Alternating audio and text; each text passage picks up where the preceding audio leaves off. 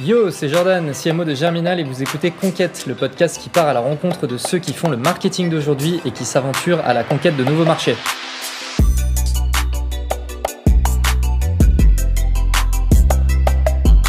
Aujourd'hui, mon invité est Marie-Pierre Lacoste, en charge des activités digitales pour la marque Gérard Darel. Comment ça va, Marie-Pierre?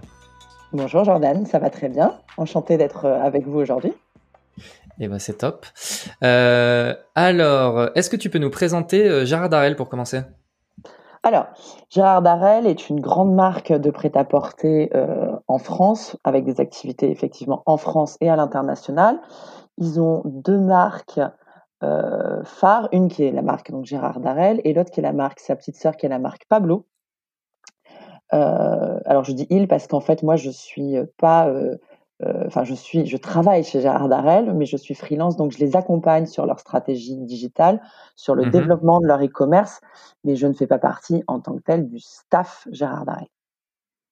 Ce qui est plutôt intéressant, on, va en parler juste après, parce que mmh du coup, euh, tu as de, plutôt de grosses responsabilités tout en étant freelance. Donc c'est particulièrement intéressant. c'est une organisation euh, particulière, effectivement. Ok. Euh, c'est une marque de prêt-à-porter exclusivement féminine. on est d'accord Alors, pardon, je, précise, c'est du prêt-à-porter exclusivement féminin. On se situe dans le segment dit premium, c'est-à-dire on ne sera pas sur, euh, en, termes d'univers de concurrence, on ne sera pas du tout dans la fast fashion. D'ailleurs, on, s'en éloigne très fort. C'est pas du tout notre mentalité. Et on fait aussi, on est très connu, euh, notamment s'il y a des femmes qui m'écoutent, pour la maroquinerie, avec un des grands euh, sacs euh, qui se vend toujours et qui a été créé il y a des années, qui s'appelle le 24 heures, qui est une référence, euh, en tout cas, sur la partie sac à main. Ok. quand tu parles de fast fashion, c'est les approches type Zara, etc. On est d'accord? Exactement. Fast fashion, c'est en fait des productions immenses pour des coûts minimes, euh, bon voilà, c'est très critiqué aujourd'hui en termes d'impact écologique, etc. C'est euh, après ça garantit des prix euh, accessibles à une certaine partie de la population aussi, donc il faut quand même en être conscient. donc ça sera H&M, Zara, même s'ils sont en train tous ces gens-là d'opérer une transformation de leur modèle économique, car justement les attentes des consommateurs, notamment vis-à-vis de, de, ce que je viens de dire à l'instant, c'est-à-dire de leur responsabilité environnementale, ont changé. Nous on sera sur Pardon, vas-y. Non, j'allais dire, c'est quand même un marché hyper concurrentiel et effectivement, il y a plusieurs, euh, euh, plusieurs gammes, etc. Donc, euh, comment une marque comme Jardarel aujourd'hui peut faire la différence sur un marché comme celui-là? Alors, donc il y a des segments de marché, donc il y a le, qui se, qui se, comment dire, qui s'organise notamment au niveau des prix des articles vendus. Euh, nous, on est sur un, secteur hyper concurrentiel. Euh, quand euh, Gérard Darel s'est créé il y a bientôt 50 ans, d'ailleurs en, en, 2021, ça sera les 50 ans de la marque, il y avait peu de monde dans ce secteur-là du premium, c'est-à-dire du, luxe abordable, on va l'appeler comme ça. le, succès de Gérard Darel, il se base sur deux, trois piliers qui sont en gros la qualité des produits et les coupes impeccables. En fait, le, les, les, les, modèles sont créés, et d'ailleurs c'est toujours le cas, hein, j'y travaille, c'est dans le sentier, euh, dans le centre de Paris, et les ateliers de création sont toujours là, sur place, etc. Donc, et c'est un business très familial, donc euh, la personne qui a créé la marque est toujours dans les bureaux, euh, et a toujours son mot à dire, voire euh, et même garante en fait des produits qui sortent. Donc il y a vraiment un comment dire un focus sur le produit, sa qualité, les matières, les coupes, euh, qui est primordial. Et euh, ensuite, Gérard Darel, par euh, toutes ses actions passées d'ailleurs et, qui continuent aujourd'hui, a su créer un véritable attachement à la marque. Et ça, aujourd'hui, pour avoir travaillé dans d'autres secteurs d'activité, c'est l'attachement, la recommandation, ça a une valeur assez énorme en fait puisque on voit bien qu'aujourd'hui, dans les stratégies marketing que tout le monde essaye de développer, euh, qu'on appelle ça du social selling, pardon, du, de la vente via les réseaux sociaux, mais de la vente indirecte, pas de la publicité, euh, enfin tout ce qui est les influenceurs, etc. On cherche, les marques cherchent cette euh, recommandation. Et Gérard mmh lui, a déjà cet atout d'avoir une base client hyper fidèle, qu'il est voilà, enfin, il y a certaines marques, hein, il y en a d'autres, hein, Cézanne, c'est Cézanne Lovers, Bache aussi. Enfin, il y, a dans la mode ces segments de clients qui font partie clairement de la stratégie de la marque et qu'il faut absolument un maintenir, deux valoriser et trois développer en fait. Mmh. Ok, donc vraiment la marque, c'est un élément hyper fort dans euh, la marque. Oui, mais c'est enfin l'attachement à la marque se base sur des choses tangibles. Hein. Il y a l'image évidemment, mais euh, pour pour euh, passer un, alors du coup j'anticipe les questions peut-être d'après, mais pour passer un certain temps à lire les avis, les, retours, à écouter ce qui se dit au service client. Alors souvent on a que les plaintes, mais non, on a même aller en boutique parce que je vais régulièrement en boutique. Vous rencontrez les clientes et il y a un véritable attachement. Il y a, bah oui, moi je viens toujours chez Gérard Darel. Les gens attendent la nouvelle collection. Ils râlent. Là, on était un peu, pour être tout à fait honnête, en retard avec le Covid, etc. sur la mise en ligne de la nouvelle collection. Eh ben, mmh euh, les clientes euh, demandaient vraiment euh, quand est-ce que la nouvelle collection arrive, etc. Et ça, c'est fort quand même parce que cette frustration-là, elle veut quand même dire que il y a effectivement un gros attachement, il y a de l'attente. Il y a de l'attente et il y a surtout de la. En fait, c'est là où il y a un mot qui est assez fort, c'est de la confiance en fait. Mmh. Les clientes ont confiance dans la marque Gérard Darel comme étant une marque d'habillement non plus exclusive parce qu'avant euh, la, clientèle a changé hein, euh, dans les dans les 20 dernières années du fait de la prolifération de la concurrence, du fait de l'industrialisation de la production, etc. Euh, la cliente est moins fidèle aujourd'hui. Elle, ne va pas s'habiller qu'en Gérard Darel ou qu'en Mage ou qu'en Sandro ou qu'en Zara ou je ne sais quoi. Mais il y a des marques qui, au-delà du fait qu'elle a trouvé la pièce sympa ou pas, on résonne en fait chez elle résonne pour mmh. des, histoires euh, que peut-être euh, bah, c'était euh, le premier sac qu'on m'a offert, il était de cette marque-là, ou peut-être que j'ai vu ma mère qui avait des habits comme ça, ou voilà. Et, et, Gérard Darel a capitalisé sur cet attachement, tout à fait. Ok. Et comment sur le digital tu fais pour bah, continuer de créer cette confiance, etc. Alors, euh, sur le digital, en fait, d'abord aujourd'hui, la relation client, elle existe effectivement en boutique, etc., mais elle existe aussi surtout d'un point de vue digital. et alors, ça s'est encore plus accentué quand on a fermé les boutiques pendant la période de confinement. D'abord, donc je parle de confiance. Euh, la première des choses à faire en digital, c'est s'assurer que son produit digital est à la hauteur de son produit physique. C'est-à-dire mmh qu'avant de penser stratégie marketing d'acquisition, de conquête, de trafic, la qualité du site, la qualité du photo, la qualité de la réponse, de, de l'UX en fait général, de l'expérience client, l'UX pardon, l'expérience utilisateur, c'est-à-dire quand j'arrive sur la home page du site, est-ce que je vois les produits, est-ce qu'ils sont faciles à chercher, etc.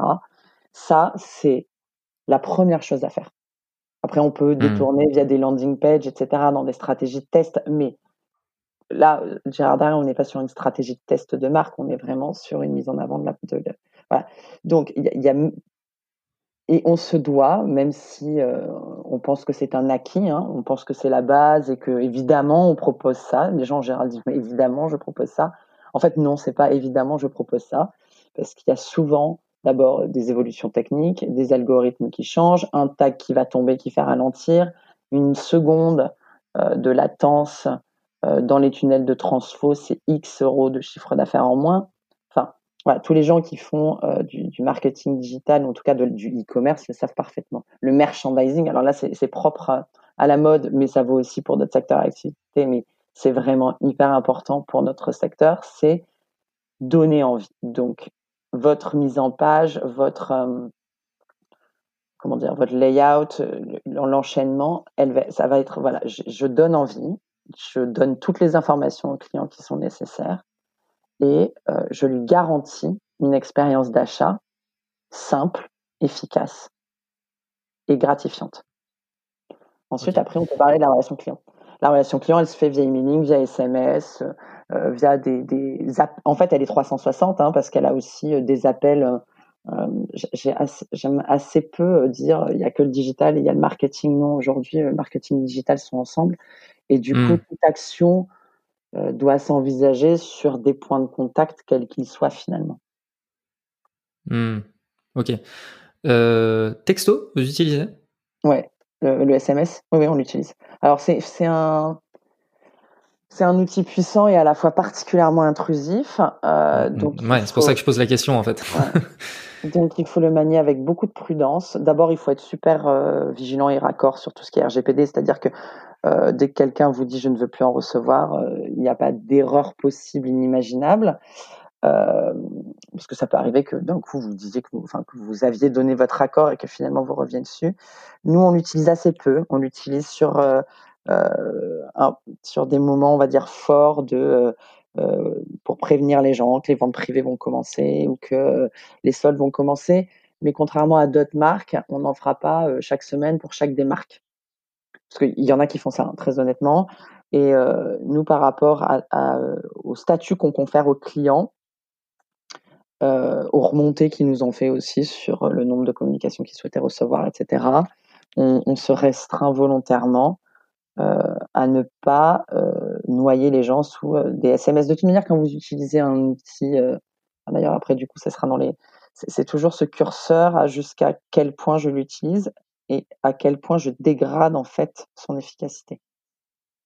Donc nous on l'utilise de temps à autre, enfin sur les grandes périodes. Alors vous allez me dire maintenant, il y a beaucoup de grandes périodes de soldes, ce qui est vrai, entre les soldes, les ventes privées, etc. Mais on sera je sais pas, max à un SMS tous les deux mois, quoi, maximum.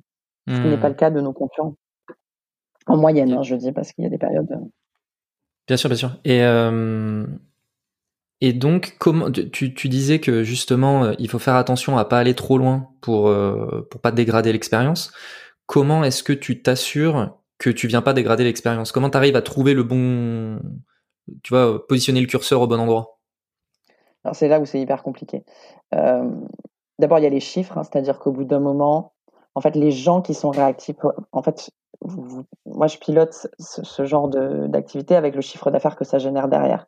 Donc, à un moment, on voit bien qu'on arrive à un plateau de chiffre d'affaires et qu'en envoyer plus, ça va, le chiffre d'affaires ne va pas augmenter pour autant. Par contre, on va être mmh. sûr que pour ça va forcément, euh, et c'est pareil pour les campagnes euh, euh, pour le, pilotage des, budgets sur Facebook Ads ou ailleurs, il y a ou, SEA, il y a un moment où en fait votre comment dire l'indicateur clé c'est le retour sur investissement, c'est-à-dire le chiffre d'affaires généré par rapport à l'investissement mis, et on se dit bah tant que mon retour sur investissement est haut, je continue, je continue, sauf qu'au bout d'un moment en fait ce retour sur investissement en fait, on passe de 15 en ROS. Alors ça, c'est énorme, hein, mais on, chez Gérard on est arrivé à avoir plus que 15 en ROS. Euh, on, le descend, on le descend forcément parce qu'on ouvre sur euh, une euh, comment dire une clientèle qui est moins affine, etc. Et sur les SMS, c'est pareil, c'est-à-dire que il y a un moment où la cliente elle aura cliqué sur un SMS, elle aura été hyper contente d'avoir été prévenue.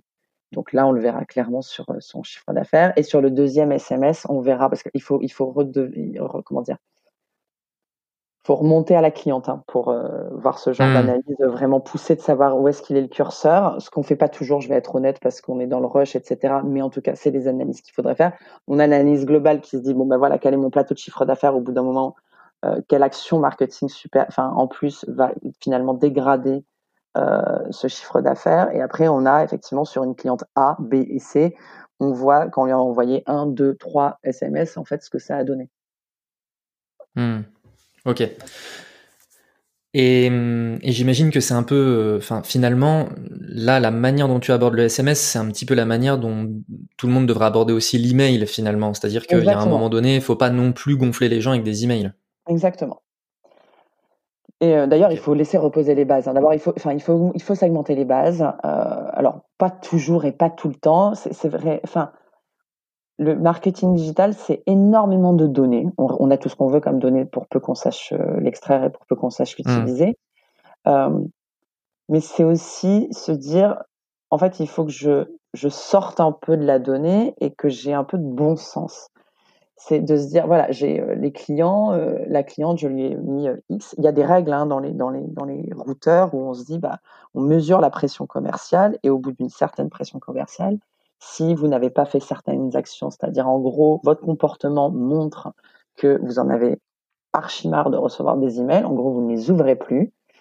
Le, les scénarios intelligents font qu'on vous, on vous, on vous met en, comment dire, en jachère, en attente un petit moment, euh, le temps euh, que euh, voilà, la base se repose un petit peu, soit moins sollicitée pour que à la prochaine sollicitation, la personne soit finalement heureuse et contente de recevoir une communication de Gérard Oui, et, que ça ait de l'impact, ouais, tout à fait. Ok, juste. voilà, je peux donner un exemple. Vas-y, vas-y. Actuel qui était de fait pendant le confinement, on a très très peu communiqué parce que parce que ça ne s'y prêtait pas. Enfin, nous, on avait du mal à se dire on va vendre des, des fringues qui sont plutôt des fringues d'ailleurs pour sortir que pour être à l'intérieur euh, à des gens qui ont la tête ailleurs et qui sont dans une crise sanitaire. Donc, on a arrêté les communications pendant presque deux mois, ou en tout cas vraiment à un rythme très très faible. Et quand le déconfinement euh, a été euh, commencé à être annoncé, on a repris les communications et on a eu les meilleurs taux, taux de retour. Alors, il y avait aussi le fait de déconfinement de l'ambiance, mais voilà, avait été créé ce manque et finalement, ce, c'est rare qu'on se dit on est content qu'une marque euh, nous écrive. Et eh ben oui, en fait, ça existe, même si les gens ne l'avouent mmh. pas. Ok, excellent. Euh, juste, je fais une toute petite parenthèse. Tout à l'heure, tu disais, euh, tu parlais des ROAS. juste donc pour pour les personnes qui savent pas ce qu'est un ROS, donc c'est le retour sur investissement publicitaire. Et donc quand Marie-Pierre, tu disais par exemple un ROS de 15, ça veut dire pour 1 euro investi, j'ai un retour 15 euros en retour. Ouais, voilà, exactement. Euh, ok, là, euh, alors j'ai plusieurs sujets, mais d'abord le premier, je vais euh, concernant les canaux d'acquisition. Là, actuellement, vous, vous utilisez quoi comme canaux d'acquisition? Alors, on a, on a trois canaux d'acquisition principaux qui sont euh, le CRM, enfin, tout ce qui est l'emailing, etc. Donc, c'est un canal plutôt interne. Tout ce qui est Facebook Ads, donc Insta, Facebook, et euh, tout ce qui est SEA, enfin SEO, SEA. On est exclusivement sur ces trois canaux-là actuellement. Ok, vous faites quand même des campagnes euh, aussi d'influence alors, sur la partie euh, dit social selling, et, plus voilà, influenceurs, etc., oui. par contre, c'est pas du tout moi qui m'en occupe.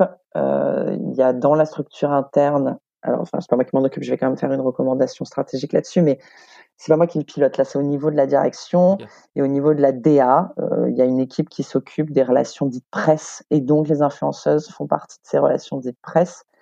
Euh, moi, je les enfin, ma présentation future d'ailleurs sera de les aborder sur un axe euh, plutôt conversion et marketing. Parce qu'aujourd'hui, c'est plutôt du branding? Oui, tout à fait. Ok. Mais oui, effectivement, si c'est un enjeu de conversion, ce serait, c'est logique que tu sois impliqué euh, au niveau du digital, puisque aujourd'hui, euh, surtout dans le domaine de la mode premium, c'est surtout sur Instagram que ça se joue l'influence, non? Exactement. Oui, oui, tout à fait. Alors après, euh, en tout cas sur notre segment, il y a TikTok sur la mode dit un peu plus jeune est un véritable carton, quoi. Nous, c'est pas encore, en tout cas, on l'a pas testé, donc je peux, enfin, spontanément, je dirais que ça s'applique assez mal à la femme Gérard Darel mais il ne faut jamais le dire jamais. Donc, euh, en tout cas, on ne l'a pas hmm. testé. Mais euh, oui, aujourd'hui, euh, c'est Insta, c'est Insta qui, oui, qui clairement le, développement. sur le SEO et SIA, aujourd'hui, les, les, éléments sur lesquels il y a de bonnes performances, est-ce que c'est principalement du branding, vu la puissance de la marque, ou alors ça va aussi se jouer sur des, des, des noms d'articles ou ce genre de choses? Alors, Très, très clairement, le nom de la marque est hyper puissant et euh, c'est de là où on retire le maximum de retours. Euh, donc ça, en fait, je vais me répéter par rapport à ce que je dis avant. Vraiment, ce, nom de marque, et cet attachement de la marque est hyper puissant. On fait aussi euh, de l'acquisition. Alors c'est plus compliqué parce que comme on est sur un segment premium, l'enjeu c'est de trouver des requêtes pertinentes. Je m'explique. Si vous tapez euh, robe fleurie sur Google, il va y avoir tout le monde, et notamment des robes à 20, 30 euros. C'est-à-dire que quand vous avez une robe parce qu'elle est d'une certaine qualité, d'une certaine coupe, etc., à plus de 200 euros, parce que ça peut arriver, parce qu'elle est en soie, parce que je ne sais quoi, et que vous êtes sur un, Google Shopping où vous êtes à côté de marques qui sont à 30 euros, je ne vais pas les citer, mais bon, il y en a, quoi, beaucoup, surtout d'autres qui viennent, euh, enfin, qui sont des imitations. Euh, bah, en fait, ça flingue les résultats. Donc, mmh, mmh, mmh. l'enjeu, euh, là, je travaille, alors ça reboucle peut-être sur l'organisation parce que je ne fais évidemment pas tout toute seule. Euh, je travaille avec des experts dans chaque branche. Donc là, j'ai quelqu'un qui est dédié euh, au SEA, enfin, en SEA SEO. Euh, en anglais, en français, SEA et SEO. Bon, bref, euh, c'est pas très grave. Euh, et elle, voilà, elle, elle fait, elle le fait pour d'autres marques. Euh, pas forcément dans le prêt-à-porter, mais enfin c'est une experte de, Google Ads. Et notre enjeu, c'est euh, de trouver les requêtes qui font sens en fait sur ces shoppings. C'est-à-dire que euh, quand on est une marque premium, pour pas être confronté à ce problème de dumping slash concurrence qui, dégrade les, les coûts d'acquisition, il faut trouver les termes adéquats et spécifiques. Je m'explique dans la mode, il y a plein de, en tout cas sur les gens qui sont passionnés par la mode, il y a plein de, comment dire, de, c'est comme pour le digital en fait. Il y, a des, il y, a des, acronymes, il y a des termes spécifiques, un peu plus techniques, mmh. que les gens qui sont moins euh, fans de mode ne connaissent pas. Donc il faut aller sur ces, euh, sur ces requêtes qui sont beaucoup plus petites. Alors vous n'allez pas faire du gros volume, mais qui seront rentables.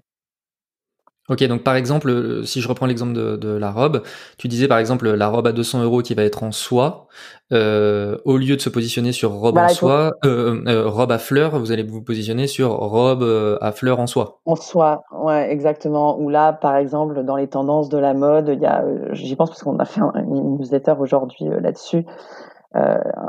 Euh, l'imprimé cachemire est très tendance. C'est pas du cachemire euh, la laine, hein, c'est vraiment de l'imprimé cachemire qu'on dit euh, imprimé paisley en anglais. Et, et, ça, il faut lire un peu les L, les Vogue, les Glamour pour être au courant de ce genre de détails en fait, hmm. de termes. Ouais, donc l'audience Gérard Darrel, c'est aussi une audience de personnes qui connaissent la mode, quoi. Alors pas toutes, mais oui, il y a, une, il y a un certain un, certain, un segment, en tout cas, euh, clairement identifié, qui sont des, des, fashion addicts, entre guillemets, quoi. En tout cas, des gens qui sont clairement euh, passionnés par la mode. Mmh, mmh. Ok. Je reviens sur euh, l'influence parce que même si c'est même si c'est pas toi qui pilote, je, bon, je sais en plus que tu as une opinion dessus, donc c'est intéressant.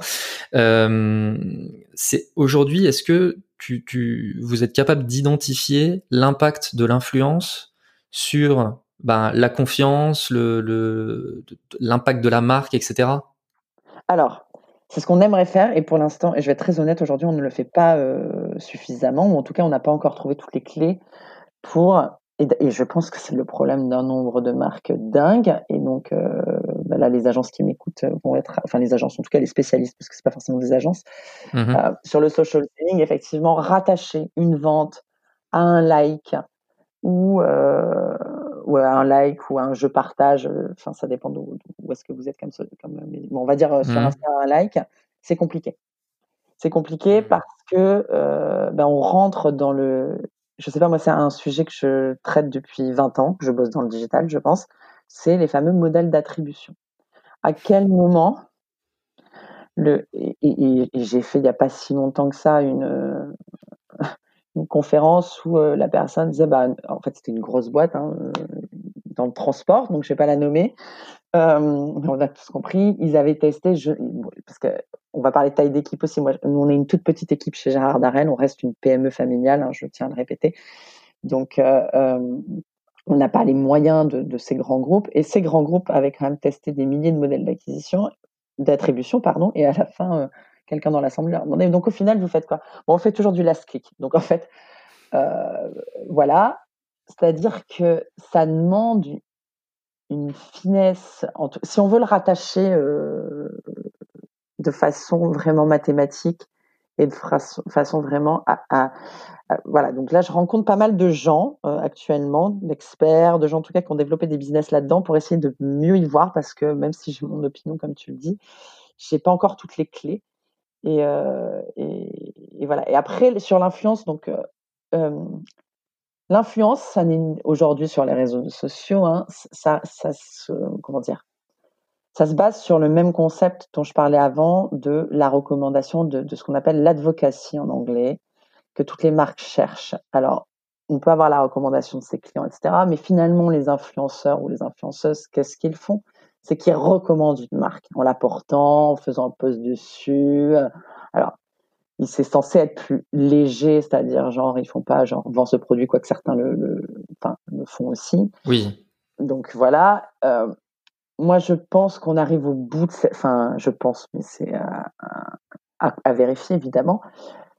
Les, les, consommateurs ne sont pas des imbéciles. Les consommateurs euh, décryptent à peu près euh, toutes les techniques marketing en place, etc.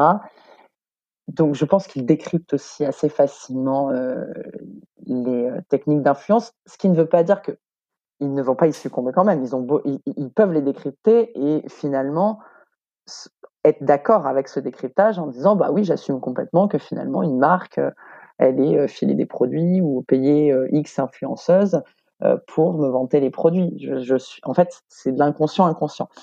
Mmh. ceci dit, un client, il, va avoir effectivement donc ce qui se passe sur Insta et puis alors il y a, y a, quelque chose qui a, qui a, développé, c'est là où je dois travailler un peu plus le sujet, c'est sur les ventes sur Insta directement, qui ne décollent pas en France, mais parce que c'est très peu développé comme fonctionnalité. Il faut que je regarde un peu mmh ce qui se fait aux US là-dessus. Il faut toujours regarder ce qui se fait aux US de toute façon.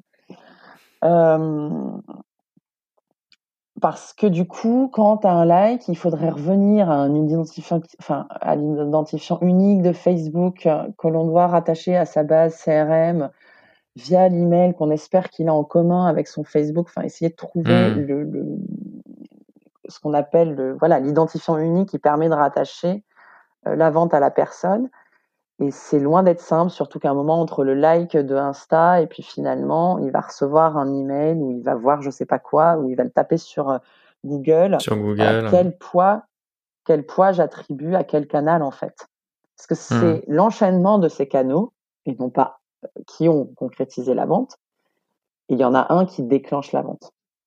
Mais euh, mais il y a, y a énormément d'enjeux effectivement sur. Euh, on est allé très loin. Euh, mais ça d'ailleurs Germinal, vous le savez parfaitement. Euh, sur l'analyse des données issues de Google, issues de Facebook, etc. Et, et là, il y a clairement un enjeu de la data, de rendre la data intelligente et exploitable sur ces histoires de likes et d'interactions en fait, mmh, mmh. qui sont moins traquables. Ouais, Ouais, oui, oui, oui, oui, c'est beaucoup plus complexe là. Tout à fait. Euh... Bon, on n'en est pas complètement là. Hein. Ça, c'est des voilà des visions euh, stratégiques, euh, futures, etc. Hein. Donc, oui, euh, oui, oui, mais euh, mais c'est intéressant. Et puis et puis du coup, quand tu as parlé d'attribution, j'ai j'ai un petit peu ri parce que là, dans tous les épisodes, le sujet de l'attribution intervient et tout le monde a exactement la même réaction. voilà tout le monde est systématiquement en train de dire mais en fait on n'a toujours pas craqué le truc quoi. Et non, euh, parce qu'en fait, en fait c'est une question de courage. C'est terrible à dire, hein, mais à un moment les directions marketing et les directions générales doivent décider, quitte à se tromper, et je, je pense qu'il ne faut pas avoir peur à se tromper, de dire eh ben je, je le tourne dans tous les sens, je ne sais pas vraiment, mais voilà, il y a quelques chiffres qui me montrent que je suis convaincu que c'est plutôt celui-là et plus que l'autre. Et donc, je vais baser mon modèle d'attribution dessus. Hmm. Parce que, alors, je, vais donner un autre exemple qui n'a rien à voir avec le mode de, le, le, le, monde de, la, mode, mais j'ai travaillé pendant 12 ans chez Boursorama et on a eu ce problème. J'ai lancé la banque en ligne. Enfin, j'ai été recrutée pour ça. Je suis pas du tout une banquière. J'ai été recrutée parce que je venais du marketing digital déjà avant. Je vais passer par rapport à vous là, les Germinal et euh, les autres, je passe vraiment pour un dinosaure, mais c'est pas grave. Euh, j'avais été recrutée pour lancer la banque en ligne euh, en France. On m'avait dit, mais j'avais dit, je ne connais rien à la finance. Et il m'avait dit, c'est pas grave, nous, on veut quelqu'un qui s'adresse à tout le monde. Donc, c'est ce qu'on a fait. Et on avait cet énorme problème, c'est que avant d'être Boursorama Banque, c'était un site qui s'appelait boursorama.com, qui est un site média euh, d'information boursière, etc. Hmm. Sauf que les clients, parce que le marketing essaye toujours de mettre les clients dans des cases en disant bah toi tu es un client banque et toi tu es un visiteur du site. Mais les clients c'est d'ailleurs tout le sujet de l'attribution et je pense que c'est une des raisons pour lesquelles c'est si complexe. C'est parce que on veut absolument rentrer les gens dans des cases mais c'est pas si simple. Mais, mais, les gens ne sont jamais dans des cases. Enfin ils, ont des personas ils ont des, des, des comment dire des attributs oui. euh, voilà des, des, spécificités etc mais aujourd'hui Enfin, c'est comme l'organisation des services clientèle où on sépare, et c'est le cas chez Gérard Darel, et je me bats contre, où on sépare en gros le service client digital et le service client boutique. Je trouve ça aberrant. Un client, quand il ne voit pas une, le client, il s'adresse à une marque, il ne s'adresse pas à un canal. Il ne s'adresse pas à euh, je suis euh, plutôt de... et c'est tout le problème des modèles d'attribution, c'est tout à fait exact. Bref, je, je reviens sur mon exemple de Boursorama, je suis désolée, je fais des, des espèces de digressions. Ah non, mais vas-y, pas de souci. Euh, donc, avant d'être une banque, Boursorama était un, un site média. Et donc, tous les stats de Google Analytics nous disaient, ah ben c'est simple, en fait, tous les... alors, en fait, je pouvais faire toutes les campagnes. Alors, à l'époque, on n'avait pas Facebook Ads, on avait d'autres trucs. Hein. Ça s'appelait euh, les pubs bannières, euh, les skyscrapers et j'en passais des meilleurs euh, sur différents sites, édito, etc. Il n'y avait même pas Crétéo pour le retargeting au début. et ben, en fait, toutes nos campagnes, elles disaient, bah, en gros, tous vos clients, ils viennent, ce sont des visiteurs du site Boursorama. Mais non, en fait, les gens ne viennent pas de. Enfin, c'est parce que juste les gens, ils vont pas taper dans Google ou ils vont pas taper dans leur barre de navigation Boursorama Banque. Ils tapent Boursorama. Hmm. Et donc, Et donc oui, c'est le passage obligé. C'est genre le couloir qui amène vers le site. À l'époque, à l'époque, parce qu'aujourd'hui, maintenant, avec les millions de clients, euh, oui, ça bien sûr. Rien à voir. Mais quand on a lancé la banque, et d'ailleurs, même aujourd'hui, si vous avez des gens euh, qui sortent une carte Boursorama, qui vont pas vous dire je suis chez Boursorama, qui vont vous dire je suis chez Bourso ou Boursorama. Les gens, ils raccourcissent. Donc, et, ce, comment dire, ces simplifications qu'ils font en parlant avec les gens, ils les font aussi sur euh, leur usage d'Internet, ce qui est complètement normal. Enfin, je veux dire, on n'est pas schizophrène. Donc, ils vont pas taper Boursorama Banque, ils vont taper Boursorama. Et donc, on avait des modèles d'attribution où on disait oui, c'est la puissance du site. Alors, c'est vrai qu'on a migré un certain nombre de personnes qui étaient utilisateurs du site vers la banque. Mais à un moment, fallait juste voir si ces gens-là étaient déjà venus sur le site avant ou avaient créé un compte membre. Là, oui, c'était vraiment des gens qu'on avait transformés du site. Mais sinon, tout le reste, en fait, dans le modèle d'attribution qu'on avait créé, donc il y a 15 ans maintenant quasiment, on disait en gros, si euh, il y a eu un canal avant, en tout cas un, un post-view, parce qu'on parlait de post-view, donc c'est-à-dire en gros, je n'ai pas cliqué, mais j'ai vu une. Alors, si j'ai cliqué, c'est mieux, mais j'ai vu euh, une pub, euh, je dis n'importe quoi, euh, sur le monde.fr, et qu'après, finalement, je suis passé par le site Boursorama, je ne vais pas attribuer la conversion au site Boursorama, mais je vais l'attribuer au site Le Monde, avec mmh. un ratio de 70. Enfin, après, on met des ratios pour essayer de valoriser aussi. Et d'ailleurs, le chemin, oui, bien sûr. Le chemin, exactement. Voilà. Ok. Mais, euh, mais oui, ça fait 15 ans qu'on personne n'a craqué vraiment le truc. Ouais, ouais non, c'est dingue, hein, c'est dingue. C'est vraiment un gros gros sujet. Mais je, mais tu vois en fait le truc c'est le, le, Insta et les réseaux sociaux, ça, ça remet une couche de. Mais bien sûr. Parce qu'en plus, il y a le retargeting, etc. Donc, euh, quel poids tu mets à la première fois que la personne a vu la pub, à la deux, au, au, premier retargeting, au deuxième, euh, au multicanal, etc. Donc, bon, c'est vraiment le casse-tête. L'exploitation de la data sur le digital a de beaux jours devant elle encore. Oui, bien sûr. Mais, mais, euh, mais euh, tu vois, c'est aussi, pour moi, c'est aussi une des raisons pour lesquelles c'est important de pouvoir parler de l'attribution, c'est parce que aujourd'hui, j'ai l'impression qu'il y a beaucoup de personnes qui complexent de pas avoir de modèle d'attribution bien défini. Et en fait, je veux pouvoir, euh, je, je, je, veux pouvoir aussi leur dire, mais faut pas en fait. Tout le monde est dans la même galère. Hein. faut pas. Euh, faut. Alors, il y a, y a, deux trois petits trucs à faire. C'est, euh, on compare pas des torchons et des serviettes comme on dit. Euh, Bien sûr. Donc, on met les, enfin, en gros, les, les fenêtres d'attribution, faut que ça soit les mêmes dans, dans, les différents canaux parce que, en fait, quand vous, alors, ça c'est un conseil aux marketeurs. Quand vous travaillez avec euh, des prestataires différents, ils vous disent pas ça forcément que euh, vous donne des tableurs Excel, mais ça, euh, vous le faites aussi chez Germinal de, de, de, conseiller les gens comme ça. Il vous donne des tableurs Excel où vous avez la conversion, vous avez le, en gros le coût, le clic, euh, en gros tout le chemin, quoi. Et puis vous avez la conversion. Ok. Après, la conversion, elle est attribuée comment en fait? C'est-à-dire, elle est attribuée post-clic directement, uniquement, ou à 7 jours, ou à 30 jours? Alors, dans ces cas-là, quand on est à 30 jours, c'est le festival du n'importe quoi, parce qu'en général, oui. euh, la personne, elle a eu je ne sais combien de sollicitations, enfin, dans les 30 dans jours. Dans la période, bien sûr. Mm, ouais. ouais. et puis, et puis en plus, euh, il faut bien faire attention parce qu'on vous le dit pas forcément. Oui, et, c'est pour ça qu'il faut toujours reboucler euh, avec euh, aussi euh, ce qui s'est passé réellement en base de données, le nombre de produits qui a effectivement été vendus, parce que c'est le, le, meilleur moyen de se rendre compte, en fait, c'est de donc admettons quand on travaille avec une agence qui gère les Google Ads d'un côté, les Facebook Ads de l'autre. Il y en a une qui dit j'ai vendu 120 produits et l'autre qui dit j'en ai vendu 130 et puis au final on en a vendu 200. Bah oui, mais comment expliquer la différence des 50 produits en fait? Exactement. Donc en fait, il y, a, enfin, il, y a, il y a un seul chiffre qui fait foi. Enfin, nous, en tout cas, il faut bien paramétrer ses, son Google Analytics. Alors moi, je dis Google Analytics, mais il y a d'autres aussi. Il y a d'autres outils de suivi. Enfin, pour moi, c'est celui qui est le plus pertinent. Voilà, c'est qu'il va peut-être pas être euh, raccord sur votre répartition, en tout cas votre attribution des canaux, si vous n'êtes pas allé jusqu'au détail de, de, de, comment dire, de programmer les, les modèles d'attribution dans Google Analytics. Mais le, le chiffre des ventes totales sera bon, parce que si vous faites la somme des différents canaux, non, votre chiffre ne sera pas bon. Parce qu'en fait, il sera compté à la fois dans le Google Ads et à la fois dans le Facebook Ads, et vous aurez en gros une, même, enfin voilà, une conversion euh, comptée deux fois. Ok. Donc à la fin, il faut un outil qui, voilà, qui synthétise, même si qui centralise, bien sûr. Voilà, qui centralise et qui évidemment, euh, même s'il ne met pas le poids correct des canaux. oui bien sûr.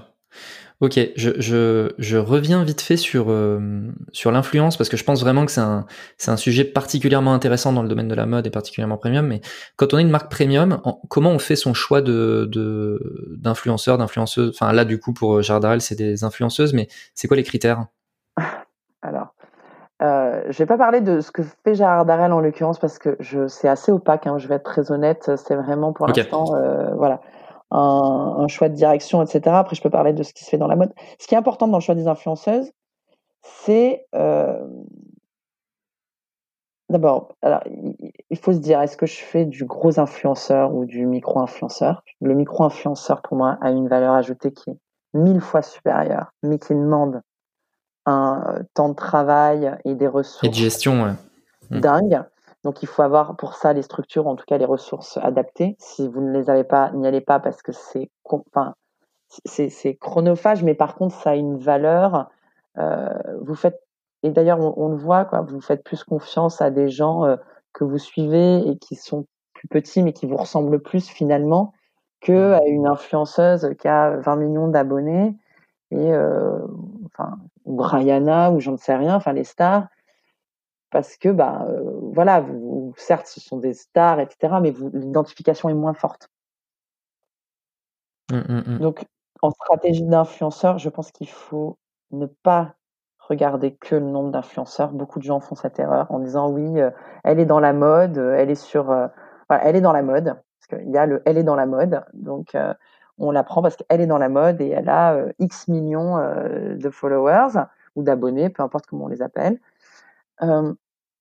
Oui, mais en fait, si c'est pas du tout ton style de fringue, faut pas y aller en fait, parce que ça, ça, voilà, en gros, euh, euh, la personne, euh, elle va s'adresser notamment, et il y a énormément aussi. alors, je, peux, je, vais encore en parler, mais Gérard Darrel a une, agence au niveau des US qui fait un, travail remarquable en RP, etc., sur des influenceuses assez, assez connues, sauf qu'en fait, il y a un déficit de connaissance de la marque euh, Gérard Darrel aux US.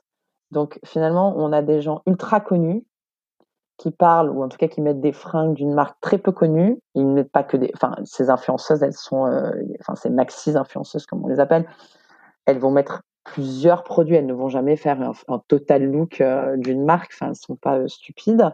elles ont une image à garder, etc. Et puis, en termes de, de revenus financiers, elles ont aucun intérêt à faire ça non plus aussi. Du coup, elles vont avoir euh, euh, le sac de la marque A, euh, le pantalon de la marque B, les bijoux de la marque C, etc. Si votre marque à vous, elle est absolument pas connue sur le marché de l'influenceuse, eh ben ça sert un peu à rien en fait, parce qu'il faut quand même une base de connaissances ou en tout cas de, de que les gens se disent ah bah oui, je la connais un petit peu, ou en tout cas je vais essayer de la chercher, je vais voir ce que c'est, etc. Sinon, c'est les autres marques, les marques B, C et D dont je parlais, qui récupèrent tout. Hmm. Ok, intéressant. Euh, bon, je vais m'arrêter avec le sujet de l'influence, mais je trouvais que c'était assez intéressant euh, vu le domaine. donc, j'aimerais revenir sur le fait que toi, du coup, tu es donc tu es en freelance.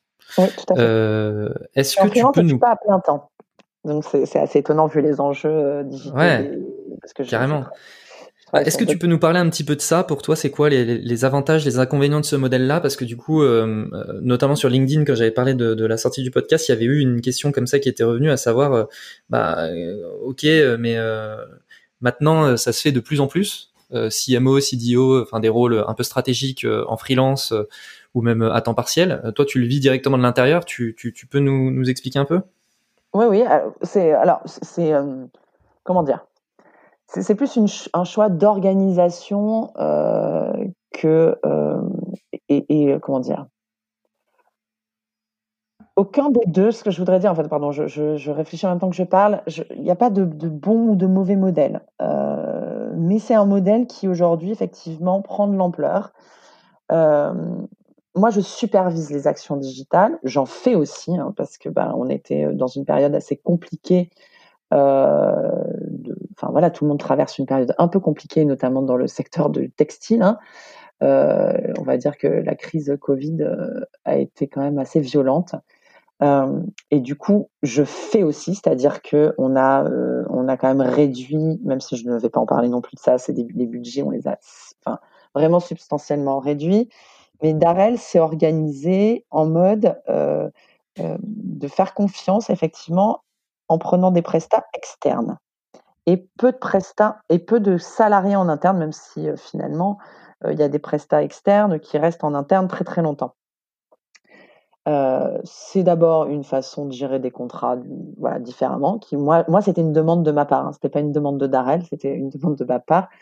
j'ai d'autres activités par ailleurs qui fait que je ne peux pas m'investir à temps plein et j'ai garanti à Gérard Darrell qu'en faisant ce temps partiel, euh, en l'organisant un peu différemment, euh, bah, justement dans temps plein, ça fonctionnait tout autant. Euh, donc ça demande plus de coordination et de s'appuyer sur plus de ressources dédiées à l'externe. Gérard Darrell aussi, en fait, est en délégation de service de son site internet. Hein. C'est la société The Other Store qui le fait aussi pour plein d'autres marques, qui gère la plateforme web, enfin les, plateformes digitales de Gérard Darrell. Donc, on va dire que c'est culturellement, chez Gérard Darrel, il y a toujours eu des gens sur un mode freelance, expertise. En fait, un des gros avantages de, ce mode-là, c'est que d'abord,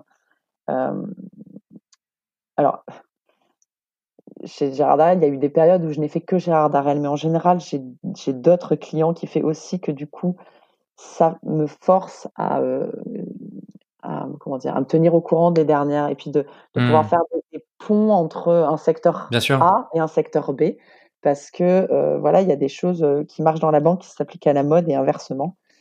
Euh, même si ça paraît un peu complètement dingue de penser ça, si si, en fait, il y a plein de choses. Et d'ailleurs, on voit hein, dans les histoires de disruption, c'est pas les acteurs du marché qui ont révolutionné leur propre secteur, c'est ceux qui venaient d'ailleurs. Mmh. Donc, ça a cet avantage-là et cet avantage d'avoir. C'est quand vous prenez deux, trois personnes, parce que comme on est sur,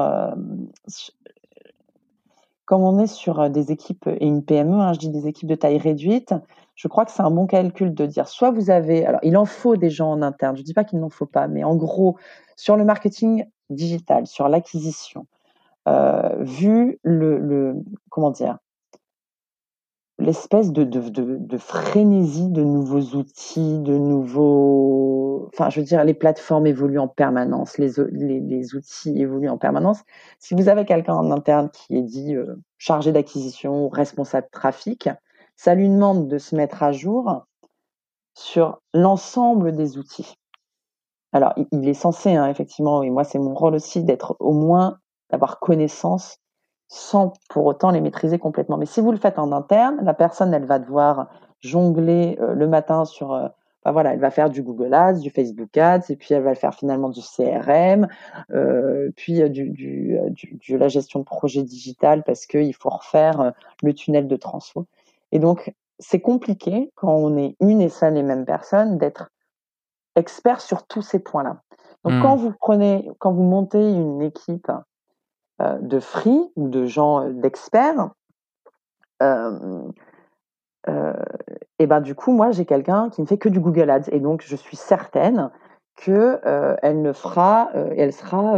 alors il faut la challenger parce qu'il ne faut pas non plus donner toutes les cartes, mais je suis certaine qu'elle sera au dernier. Enfin voilà, elle connaîtra les dernières fonctionnalités, les dernières mises à jour, les dernières tendances, etc. Parce qu'elle ne fait que ça. Mmh.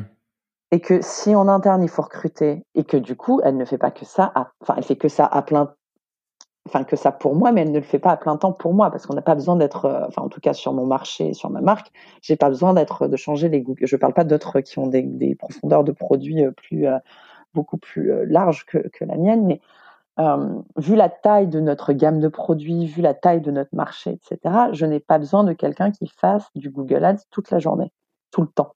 Donc, je préfère avoir des. Et, c'est d'ailleurs, je dis je, mais c'est vraiment aussi une volonté de la direction euh, Gérard Darel, de m'appuyer sur des experts qui mmh. m'assurent un niveau de service, entre guillemets, euh, supérieur. Alors après, ces experts, il faut qu'ils soient pilotés. Donc là, ils ont fait le choix de le faire piloter par quelqu'un encore d'externe, qui est moi, parce que euh, du fait de mon expérience un peu large sur tout ce qui est marketing digital, sans, euh, sans être une experte dans chaque domaine, j'ai quand même une vision assez globale des différents canaux et je les ai tous un peu fait à un moment où, euh, de ma vie. Quoi. Euh, voilà, mais il y a aussi, j'aurais pu passer en interne, tout à fait. C'était pas du tout incompatible par rapport à. Là, c'était plutôt moins un choix personnel. Et peut-être qu'à terme, d'ailleurs, Gérard Darel peut me dire bon, bah, nous, finalement, on veut quelqu'un d'interne complètement. Mmh. Pas, voilà. Ok, mais toi, là, du coup, par rapport à. C'est pas du tout parce qu'il sous-estime le. Enfin, je veux dire, il ne faut pas penser que c'est sous-estimé. C'est au contraire, je trouve très intelligent de se dire j'ai une contrainte ressource forte, parce que j'ai une contrainte PNL, résultat, etc. Et donc, je travaille. Euh, d'abord, je suis flexible sur l'organisation de mon travail, ce qui est plutôt remarquable dans une PME. Toutes les PME dites familiales ne le sont pas. Euh, et euh, je m'assure d'avoir des experts. Voilà. Mmh. Et donc, toi, même si tu disais que tu avais quand même un, pied dans l'opérationnel, euh, tu as été euh, engagé en tant que freelance particulièrement pour ton rôle de supervision, on est d'accord? Exactement, de coordination et de choix stratégique aussi, euh, de challenge des différents prestataires. C'est-à-dire que, voilà, de pas d'ailleurs, hein, euh, enfin j'ai fait, des changements, euh, et d'ailleurs Germinal a travaillé avec euh, Gérard Darel à ce moment-là sur la gestion du trafic et la gestion des canaux parce que j'étais pas satisfaite de la prestation du prestataire précédent.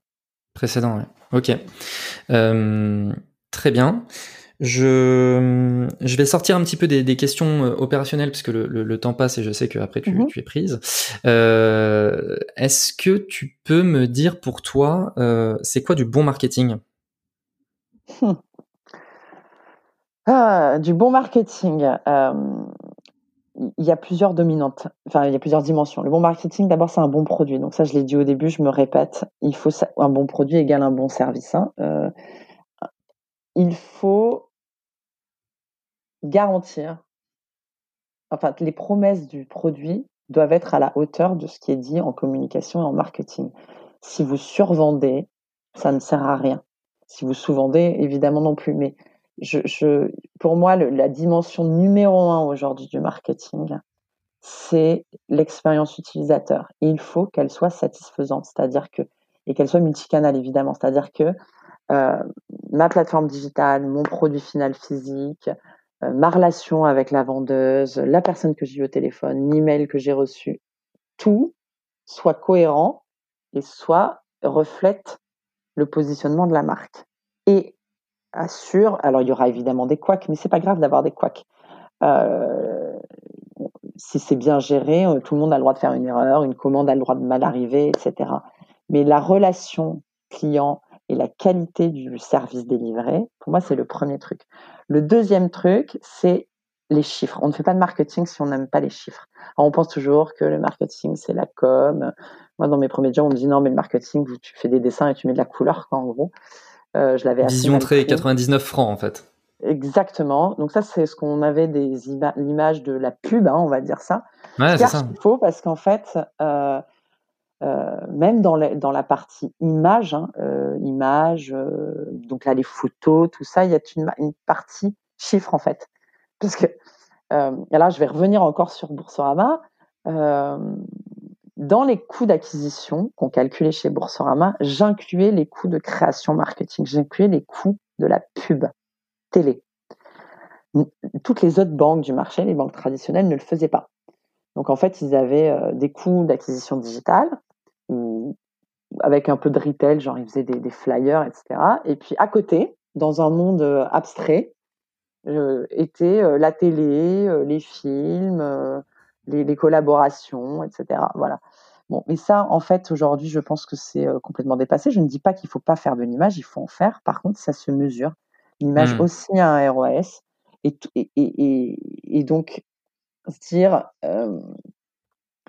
non, c'est que pour l'image ou c'est du branding, non, en fait. Ça rentre dans un, une stratégie marketing qui fait que ça va être un déclencheur comme un autre euh, du, taux de conversion final. Donc il ne faut pas avoir peur des chiffres, il ne faut pas avoir peur du, tableur Excel pour un, bon marketing. Et enfin, le dernier qui est le plus important, c'est savoir se remettre en cause. C'est savoir se challenger, savoir tester, écouter ce que le marché fait, regarder ce que les autres secteurs font et, et, tester des choses. Alors ça, je l'ai beaucoup appris avec Germinal en fait hein. Euh, pour le coup, il faut pas avoir peur de tester et il faut pas tester en mettant des millions sur la table, ça n'a strictement aucun intérêt. Il y a plein de petits tests qu'on peut faire qui coûtent vraiment pas grand-chose, mais qui euh, euh, amènent parfois à des décisions assez importante en termes de, ben voilà, de choix d'investissement, de, niveau d'investissement ou de, de valeur de produits. enfin, là, je ne parle pas de, de, de, Gérard Darrel, je parle en général de voilà d'attributs produits à mettre en avant versus un autre. Mmh. Voilà, être. Ouais, et puis le, le, le, le coût, juste un, petit point concernant le coût, c'est particulièrement vrai le fait qu'on n'est pas obligé de mettre des millions sur la table maintenant qu'on voit, euh, surtout avec euh, les, les plateformes sociales, euh, Instagram, Facebook, etc. vu le coût des CPM, on peut toucher quand même rapidement beaucoup de personnes et pour, Exactement. pas grand chose on en fait. On peut vraiment faire du, du, du, du, live test en fait, hein, finalement, sur assez peu d'argent. Oui, tout à fait.